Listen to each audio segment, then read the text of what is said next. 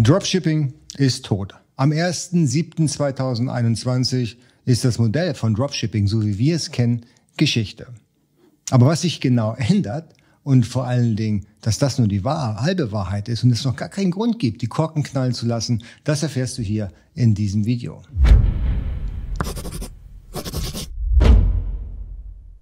Herzlich willkommen, mein Name ist Jens Lindner und du bist hier auf AMZ Pro. Hier geht es vorrangig um die Produktion in China und den Verkauf auf digitalen Marktplätzen wie Amazon, eBay und natürlich auch dein eigener Online-Shop.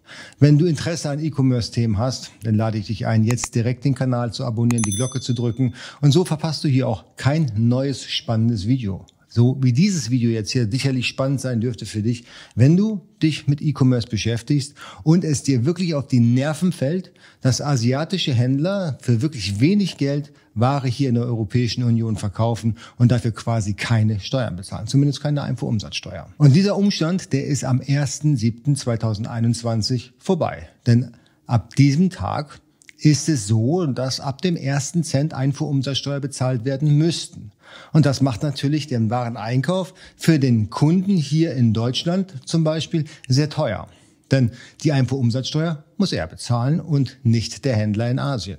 Somit ist das Geschäftsmodell eigentlich gestorben.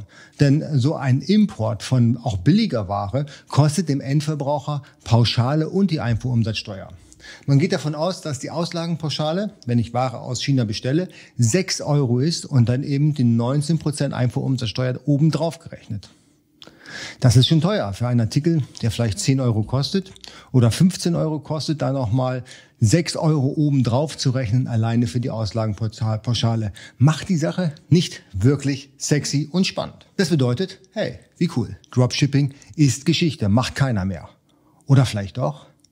Denn das, was die wenigsten bislang thematisiert haben, ist eine kleine Ausnahme. Und dieses Schlupfloch, das garantiere ich jetzt schon, wird gnadenlos ausgenutzt. Schauen wir mal in eine Tabelle rein. Ich habe hier diese Grafik gefunden, die überaus spannend ist in dem Bereich, weil sie fasst hier alle Fälle zusammen. Der Urheber dieser Grafik ist mir leider nicht bekannt. Wenn jemand diesen kennt, bitte melden bei mir. Ich werde natürlich selbstverständlich die Quelle verlinken. Was die allerwenigsten wissen im Dropshipping-Bereich, dass die Einfuhrumsatzsteuer unter einem Euro nicht eingefordert wird. Das ist nach wie vor, wie vorher auch, zollfrei. Und jetzt raten wir einfach mal, wie viel Pakete plötzlich für 5,20 Euro aus Asien hier in die Europäische Union reinfließen. Ich gehe mal davon aus, 99,999 Prozent werden genau 5,20 Euro oder leicht drunter kosten. Und da können auch fünf Powerbanks drin sein. Der Warenwert wird immer mit 5,20 Euro angegeben. Der Händler ist fein raus, der schickt die Ware einfach in die Europäische Union. Der die Zeche am Ende des Tages zu bezahlen hat, ist natürlich der Endkunde. Aber wie viel werden davon durchgehen? Ja, ohne da geprüft zu werden. Das wird sicherlich eine ganze Menge sein. Aber gehen wir nochmal zurück hier auf meine Grafik. Ich habe hier den Fall 1. Gesamtwert ist 5,20 Euro.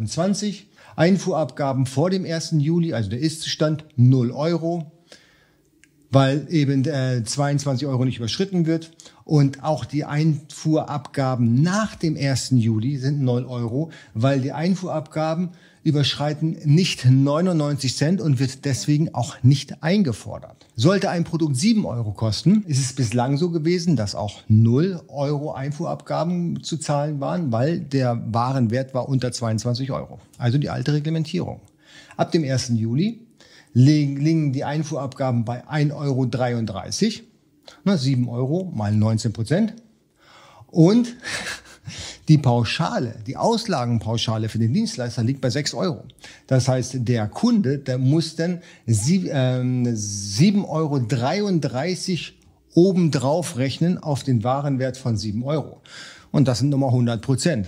Nicht schön für den Endverbraucher. Das Geschäftsmodell geht garantiert nicht auf.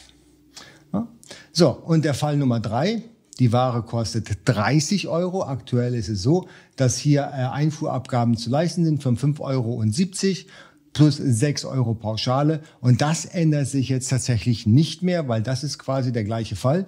Weil äh, hier haben wir ja keine neuen Steuern, die oben drauf kommen, sondern einfach die Steuerfreigrenze ist nach unten gesetzt worden. Interessant ist noch hier der Fall 4. Ein Produkt kostet 190 Euro. 36,90 Euro ist dann äh, die Einfuhrumsatzsteuer.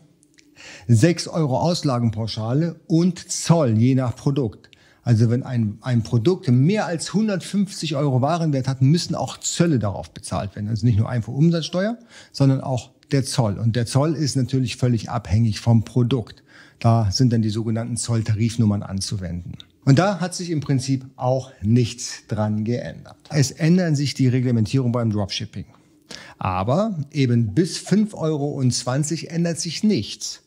Und ich bin ziemlich sicher, dass jetzt noch mehr billige Produkte aus China kommen, die unter 5,20 Euro im Warenwert angegeben werden, um einfach dieses Mini-Schlupfloch auszunutzen. Wie seht ihr das? Lasst es mich unten in den Kommentaren wissen. Ich bin wirklich neugierig über eure Meinung. Ist es wirklich so, dass wir jetzt alle aufstehen können und klatschen, weil Dropshipping ist tot? Oder haben wir hier den nächsten zahnlosen Tiger?